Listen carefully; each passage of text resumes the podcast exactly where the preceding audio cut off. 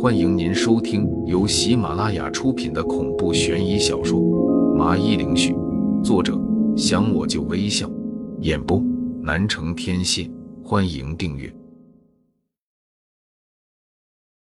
第一章，紫薇双星。老大苏天傲一脉，今年营收五千万，拥有百分之二十分红权，总数一千万。老二苏清河一脉，今年营收三千万，拥有百分之十五分红权，总数四百五十万。老三苏林一脉，今年营收八千万，拥有百分之三十分红权，总数两千四百万。老四苏北强一脉。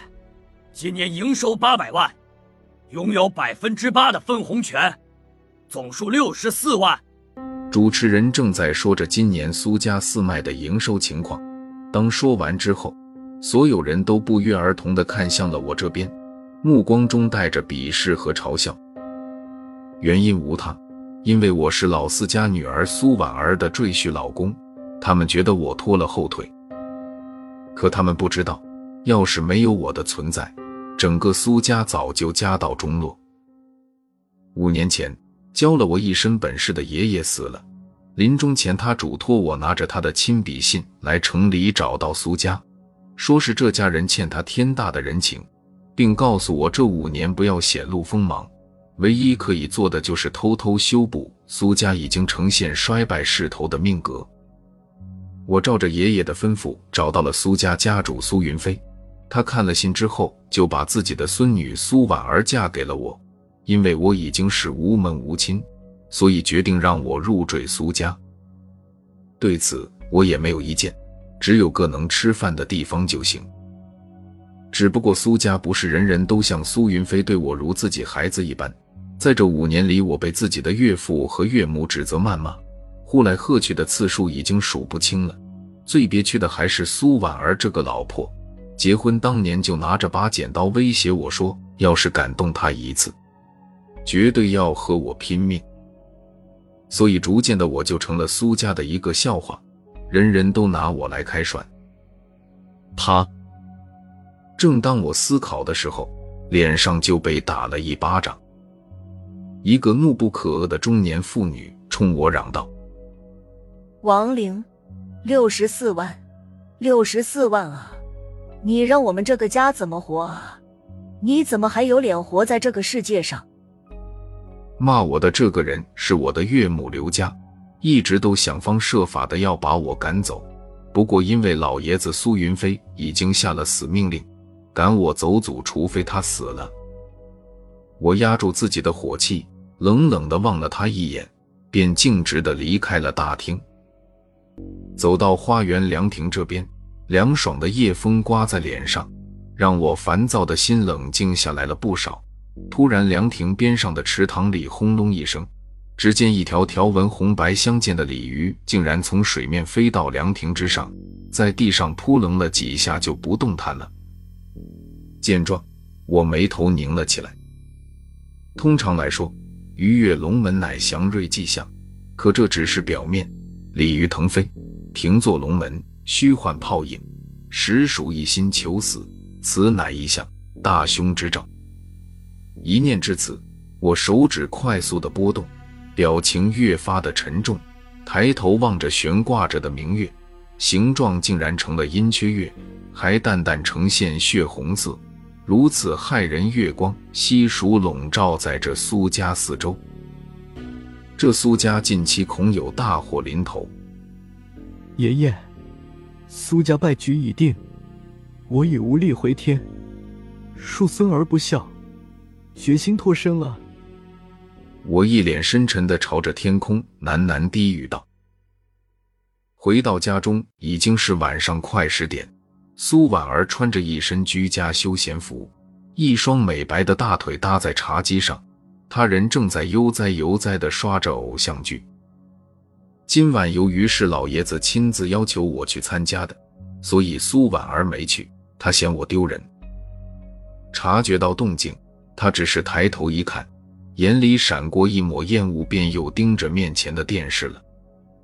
如此冷漠的态度，我已经习惯了。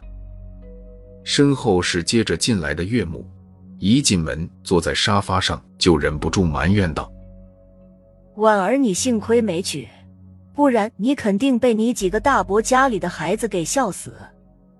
六十四万，这点钱能干什么的？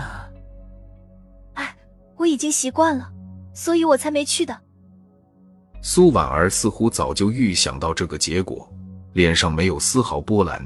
只是语气中夹杂着满满的不甘。我深呼吸了口气，看了一眼停好车回来的岳父，淡笑道：“爸，快坐下来，我有事情要宣布。”苏北强一副怒其不争的样子望着我，没好气道：“你有什么屁能不能等到明天放？今天老子的心情很差，没空听你瞎咧咧。”说完就打算上楼休息。见状。我便郑重其事道：“我打算明天就和婉儿办手续离婚，顺便明天就不在这个家了。”这一句话让三人都面色一滞，脸上全部都写满了震惊。因为我在他们眼里就像是一条吸血的蚂蟥，只会吸血，其他的什么也不会干，似乎会一辈子就和他们家关联在一起了，根本不会提出离婚这种要求的。你是认真的吗？岳父苏北强回过头，一脸诧异道：“我认真的点了点头，表示自己丝毫没有开玩笑。”嗯，明天就办手续，爷爷那里我去说。听到这话，刘佳顿时面露狂喜，一脸讽刺的看着我说：“还算你这个废物有点自知之明。要是你真想好的话。”我可以给你五万的安家费，足够你今后饿不死了。闻言，我面无表情的摇了摇头，淡淡道：“不用，你们好自为之就行。”扔下这句，我便走上楼，打算整理自己的东西。说是整理行李，其实我在这个家里的东西都没多少，为数不多的衣服。还有一些爷爷留给我的一些关于风水玄学这方面的书籍，以及一些爷爷年轻吃饭的家伙事。正收拾的时候，门忽然的就被推开了。我回头一看，有些意外，皱眉道：“请问你有什么事情吗？”苏婉儿面色有些不悦，迟疑了下，就问道：“之前我们想方设法的赶你走，你都没同意。”这次你怎么会主动提出要办手续呢？这个你不需要知道。尽管你和我之间没有丝毫的夫妻情分可言，但分开之前，我还是想给你几句忠告。首先就是以后做生意，千万不要跟家族里的任何一位亲戚做，也不要得到家族里的任何帮助，哪怕赚的不多，也总比鸡飞蛋打的好。第二，尽量别和家族里的人过往亲密，包括老爷子在内。有时间还是得去寺庙里求一道平安符，这样你就不会被牵连到。第三就是，看一个男人不能光看外皮，还得挖掘深层次的东西，不然一下子就是万劫不复。我念在苏婉儿和我做了这五年的夫妻，好心的给了他三条建议，至于他会不会听进去，这个就不是我能左右的了。如果没有别的事情，你还是出去吧。我还得继续整理东西。”我平静的说道。见到这幅场景，苏婉儿美眸一皱，脸上困惑不已。最后，她翻了个白眼，骂道：“神经病！我懒得再和你多说一句。”隔天早上，我和苏婉儿便痛快的去民政局办了离婚手续。刘家和苏北强自然是了却了一桩心事。样子显得高兴不已，而苏婉儿显然是一副还没弄明白我为什么这么痛快离婚的样子。在门口，她装作不经意的样子问我：“你真就这么爽快了？”记住我昨晚给你的三个建议。叮嘱了句，我便打算拿着东西转身离开，却被苏婉儿给叫住。只见她上前塞给我一沓钱。诺，这是给你的钱，我可不想被人说三道四的。突然，只见三辆黑色劳斯莱斯停在路边，不一会下来了一群人。走在最前面的威风凛凛、精神矍铄、拄着拐杖的老人，正是苏家的定海神针苏云飞。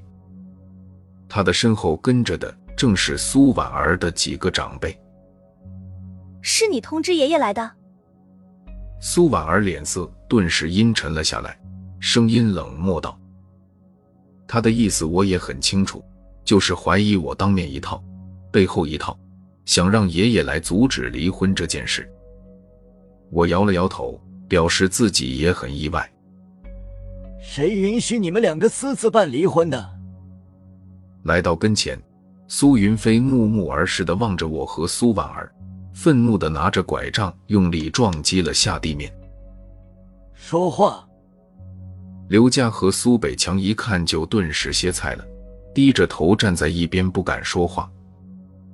这时，苏婉儿便劝说道：“爷爷，我和王林相处五年，根本没有半点感情，您就别勉强我们两个继续在一起了。”苏云飞没有理会，而是直接盯着我问道：“小王，是你提出来的离婚吗？”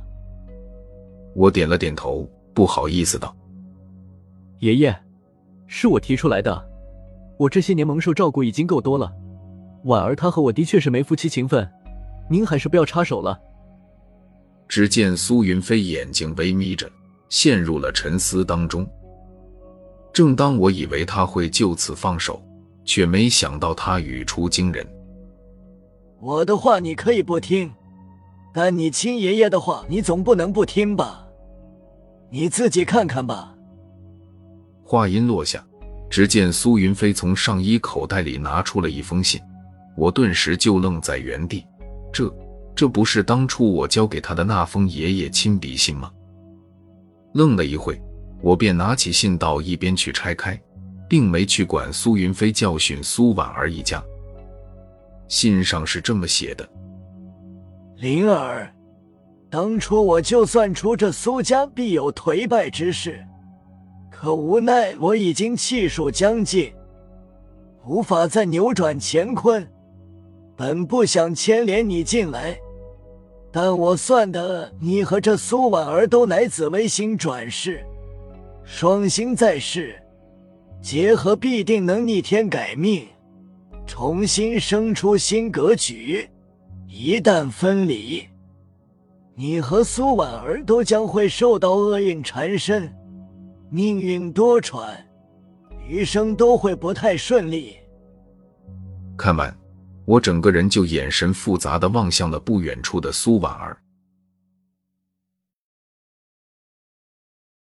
听众朋友，本集已播讲完毕，请订阅专辑，下集更精彩。